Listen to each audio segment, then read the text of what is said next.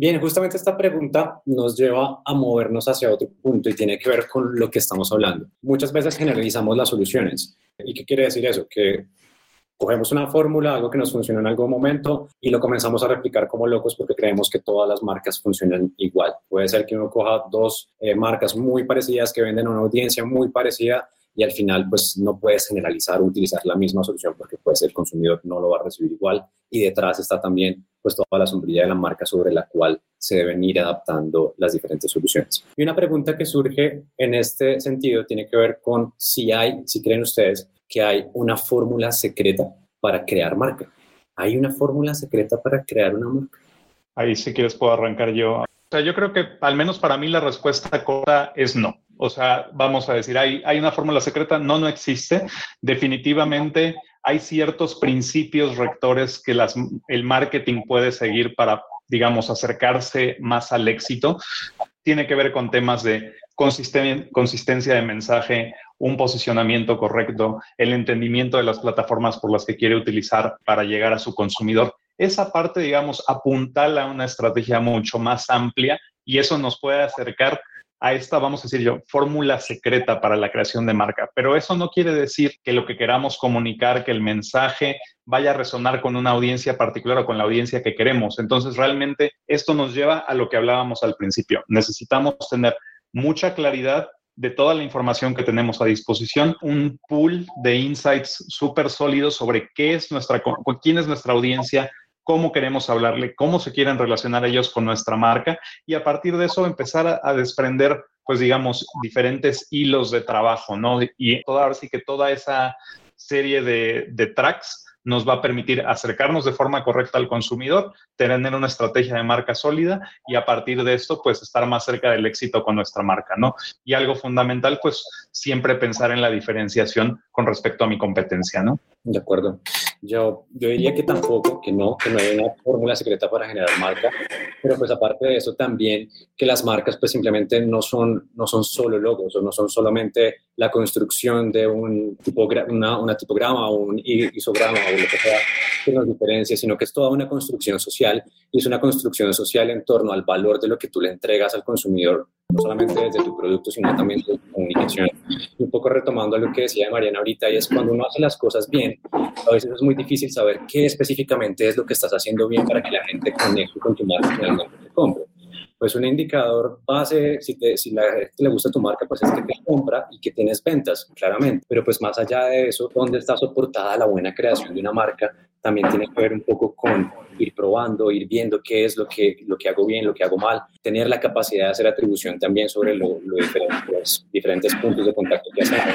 Un poco lo que hablábamos también en el previo de, esta, de estos meetings que hemos venido teniendo para preparar este evento y que tiene que ver con solo hacer eh, branding o solo hacer marca funciona o solo hacer conversión funciona y, y, resulta que no, que resulta que es una combinación entre ambas cosas, porque a la gente le importa también ver qué es lo que tú tienes por decir, qué es la construcción social que estás haciendo en torno a tu marca. Cuando hagas algo mal como marca seguramente te lo dirán y, y ahí sí la gente y los consumidores suelen ser súper vocales y te van a decir que no te gusta lo que estás haciendo, pero cuando lo estás haciendo bien, lo importante es tener un instrumentos de medición para poder llegar a saber qué de todo eso que estás lanzando, pues al final está moviendo la aguja de las ventas.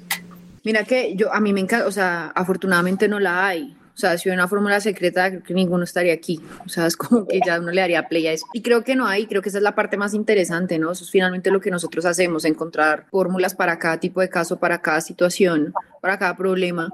ojalá no la haya porque nos quedamos sin trabajo, que yo no sé hacer nada más. Exactamente. Y hay una cosa que nos toca mucho a nosotros como tecnología y es, puede ser que el día de mañana automaticemos mucho de lo que hacemos. Eh, cómo hacemos medios, cómo seleccionamos formatos, cómo seleccionamos un copy versus otro. Pero es muy muy, lejano todavía el momento en el que llegue un modelo de inteligencia artificial súper avanzado que, que reemplace este tipo de decisiones que nosotros tomamos en el día a día de por dónde nos vamos a mover eh, con nuestra marca o con nuestro cliente, para tener resultados exitosos.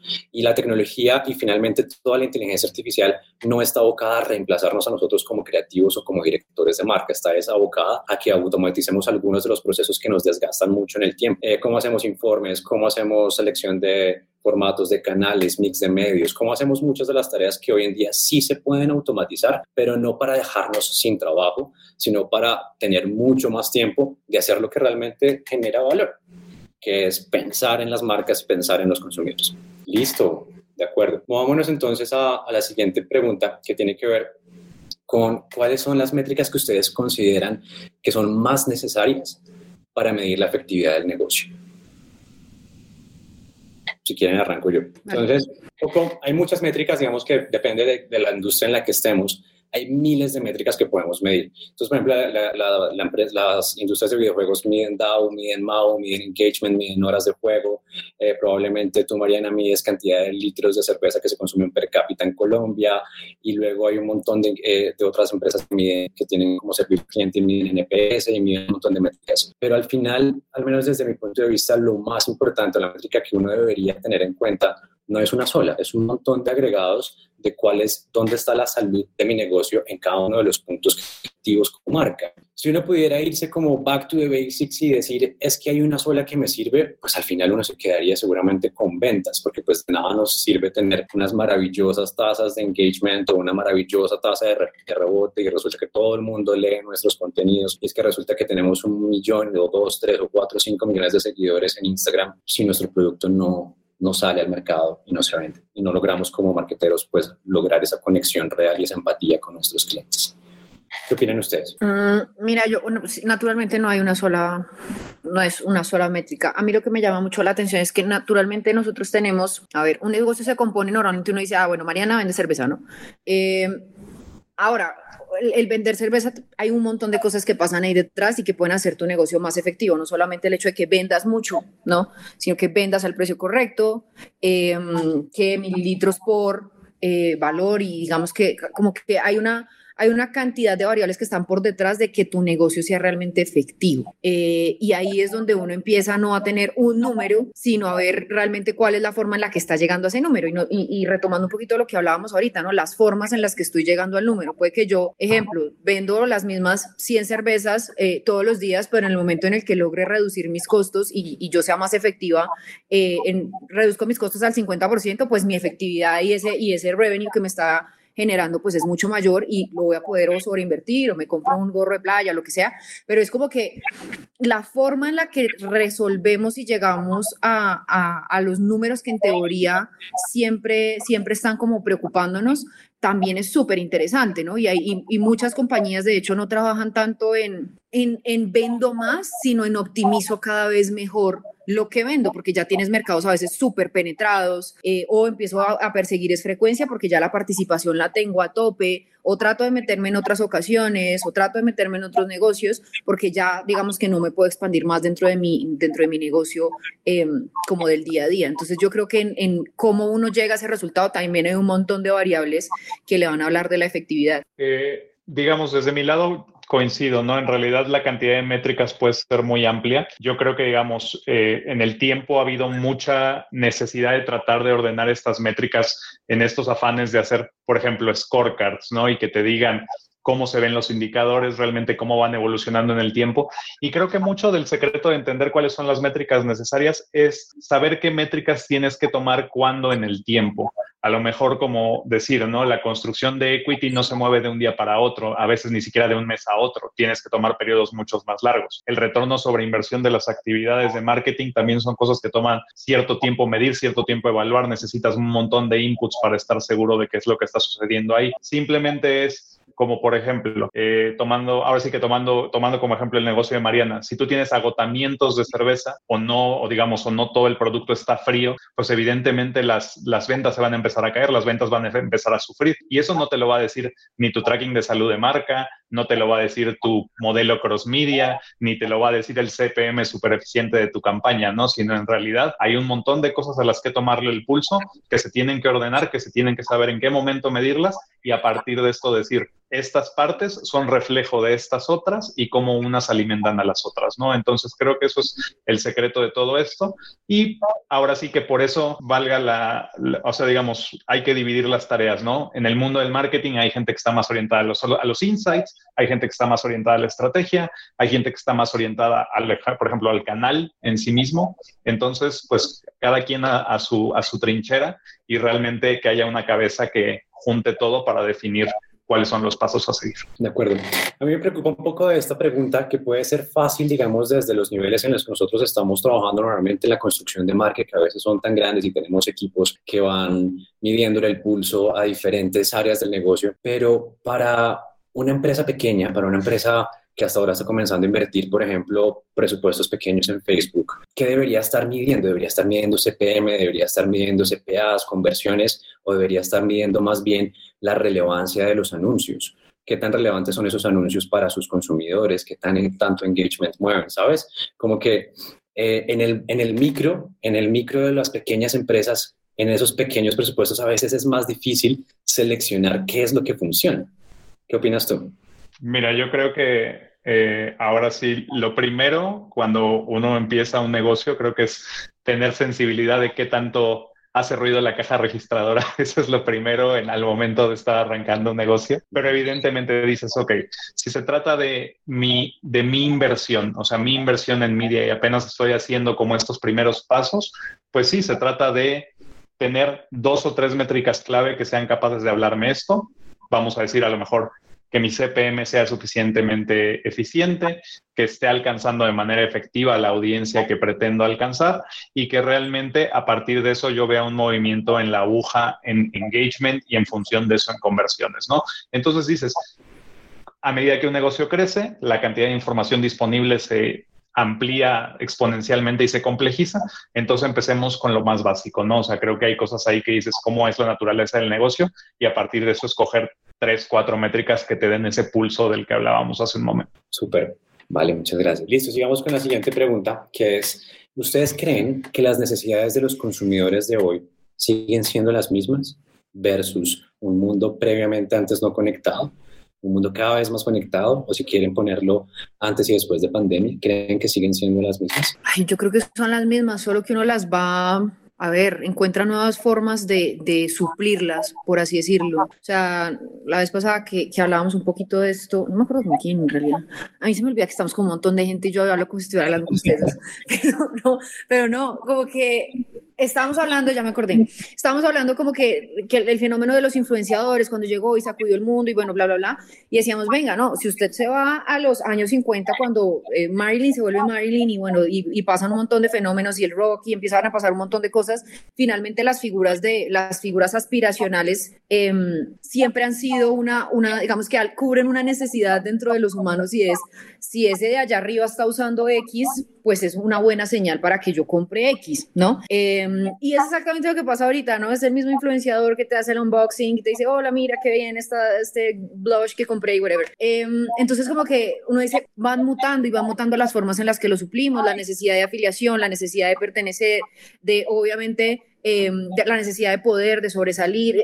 Finalmente creo que lo que lo, los negocios más exitosos y las plataformas y los servicios más exitosos lo que saben coger es muy bien las necesidades más básicas del hombre y más profundas del hombre y ahí vuelves a tu pirámide eh, y cómo usas eso eh, de una manera, digamos que propositiva y de una manera que nadie más eh, la ha resuelto o la resuelves mucho más rápido. Eh, entonces, para mí, toda la raíz de todo no es como, oh, de repente el humano eh, le generó la necesidad de X cosa, es como que siempre ha estado ahí, solo que encuentras maneras de, de, de sacarla, ¿no? De acuerdo, yo voy a dar una respuesta súper odiosa. Ah, perdóname, Checo. Dame un segundito si quieres. No, da, dale, dale y yo, yo cierro, no pasa nada. De una. Yo voy a dar una respuesta que puede ser un poco odiosa y es como sí y no. Sí, en el sentido en el que en, el fondo, pues de pronto hay algunas decisiones que se están tomando más rápido, estamos más conectados, eh, probablemente nuestro journey de usuario a la hora de comprar algo puede ser un poquito más complejo del que tenían nuestros papás sin tanta bombardeo de, publicidad, pero en el fondo no, en el fondo seguimos siendo el mismo ser humano con unas necesidades eh, bastante estándar. El ser humano en, su, en su sustrato de lo que lo hace ser humano pues no ha cambiado mucho en los últimos siglos tal vez. Tiene que ver es más de cómo... Eh, cómo yo voy a llegar a ese consumidor, cómo voy a entender qué quiere, cómo voy realmente a poner instrumentos para que me diga eh, qué está bien o qué está mal con mi marca. Pero en el fondo, un poco me alineo también a lo que decía ahorita Mariana, y no, seguimos siendo los mismos, han cambiado un poco las formas en las que han pasado las cosas. Veían estos días unas cifras de Economist de cómo nos mataron ciertas cosas en la economía, eh, la pandemia, que tiene que ver mucho con el cine, y es en Europa, por ejemplo, hoy en día versus prepandemia, el 78% de las personas dejó de ir a los cines físicos.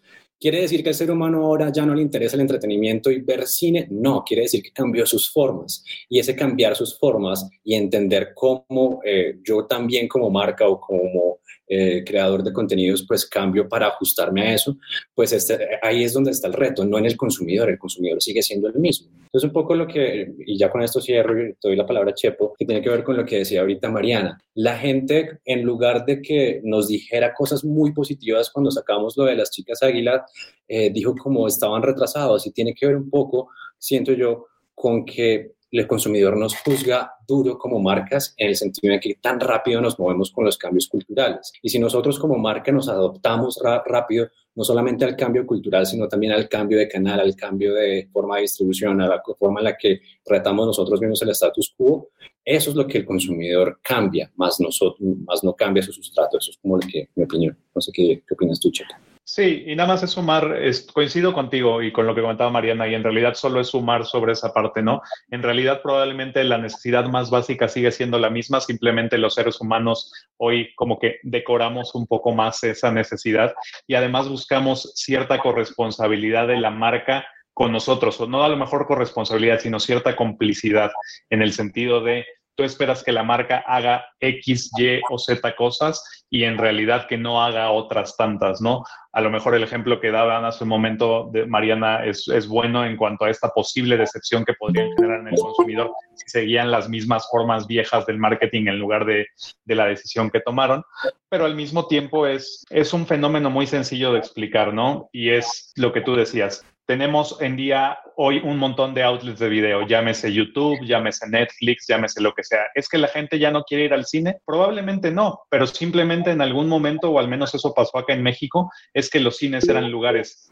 viejos, sucios, feos, a los que realmente no te daban muchas ganas de ir porque la experiencia en general era mala. Y la industria de las salas de cine pasó por una transformación donde se dieron cuenta que tenían que ofrecer un buen servicio, que las salas tenían que estar limpias, que la pantalla debía verse bien, que el sonido debía funcionar y en función de eso cumplir, ya nos digas, una promesa muy amplia de marca, sino simplemente volver a los básicos, a ser capaz de hacer el delivery fundamental del servicio.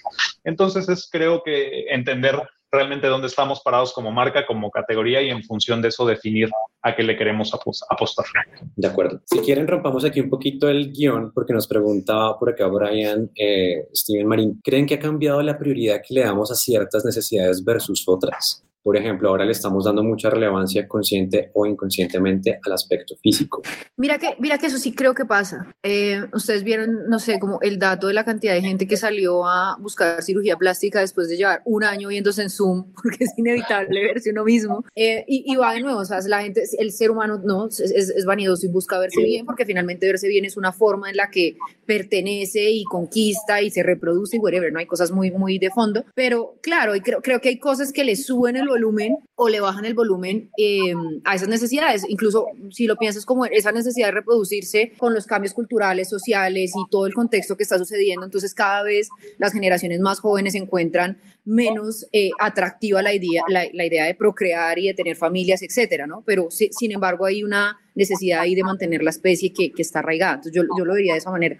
Súper, sí, yo también coincidiría un poco con, con eso que, que, menciona Mariana y tiene que ver eh, con otro ejemplo y es ahorita estamos valorando muchísimo más el tiempo personal, el tiempo con nuestros amigos, el tiempo con la familia, eh, no necesariamente eh, ya tanto, mucha gente dejó, digamos, ahorita volvieron a abrir discotecas y muchas de ellas están full, pero también la gente ha cambiado sus formas de priorizar eh, su rumba, su espacio, su, en qué se gasta el dinero, probablemente no ha dejado de tomar, incluso ha tomado más en, pandemia, pero ha, ha, habido un movimiento importante de cómo estamos priorizando también ahorita después de pandemia y es, y es un cambio también muy rápido porque es un cambio que se dio en el espacio de un año donde muchas cosas que eran habituales para nosotros pues han perdido relevancia, han perdido espacios, no solamente porque hayan perdido espacios en nuestra vida, pero, también porque perdieron espacios físicos. Por ejemplo, en el caso de Colombia, en el caso de Colombia no todos los, no todos los em, espacios públicos y de entretenimiento como conciertos masivos han vuelto todavía.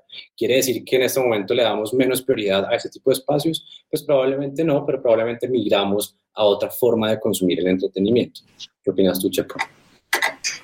Mira, yo creo que coincido en esa parte también, o sea, digo, y creo que es fundamental entender que en parte dos cosas, ¿no? Por un lado, la digitalización de muchos negocios y del entorno y de las industrias en general ha acercado o ha posibilitado ciertas, eh, bueno, más bien, ciertas tecnologías han posibilitado cosas que antes no eran viables. Por poner un ejemplo, ¿no? El hecho de poderte probar ropa desde tu computadora, poderte probar anteojos, poderte probar, no sé, eh, maquillaje, lo que sea. Ese tipo de cuestiones antes era fundamental ir a una tienda, pararte frente a un espejo físico, ver si te quedaba o no, e incluso las industrias han respondido a que sea mucho más sencillo hacer devoluciones de mercancía y pues digamos todo este tema de los ajustes y los cambios que por ejemplo para el retail ha implicado, ¿no? Entonces, probablemente también, como dices, o sea, ¿esto ha cambiado las necesidades o hemos priorizado diferente? Sí, porque probablemente en este tiempo de pandemia hemos priorizado más nuestra seguridad por encima de muchas otras cosas, ¿no? Y eso ha cambiado cómo nos relacionamos con el entorno, cuáles son nuestras prioridades como personas en muchos sentidos y volviendo al ejemplo del, al, al ejemplo del aspecto físico, ¿no? Antes era, me inscribo al gimnasio y a lo mejor había gente que se inscribía y nunca iba, aunque pues ya sentía que había hecho algo por sí por haberse inscrito al gimnasio.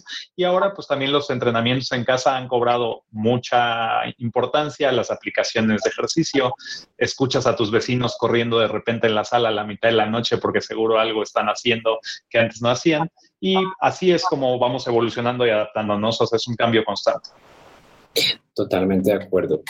Pues nada, vamos a ir ya cerrando este espacio. Se nos consumió muy, muy rápido. Teníamos muchas más preguntas. Eh, pero pues nada, sin antes agradecerle a Mariana, a Chepo por la participación. Eh, se nos quedaron en el tintero preguntas como cuál es el papel real de las marcas frente al consumidor, hablando también de otros temas como los datos cocteleros, eh, cómo diferenciar o, o a qué creerle eh, cuando hay tantos estudios sobre la mesa, eh, cuáles son los aspectos más importantes del marketing hoy, así que probablemente hagamos una continuación o respondamos estas preguntas ya en el offline. Eh, Chepo, muchas gracias, muy, muy interesantes tus aportes y esperamos verte en el espacio de Grupo DOT. Seguro, muchas gracias. Mari, lo mismo, muchas gracias. Ay, gusto volver a ver. Pasen bueno. Igual para ti. Bueno. Gracias a todos. Chao. Chao, chao.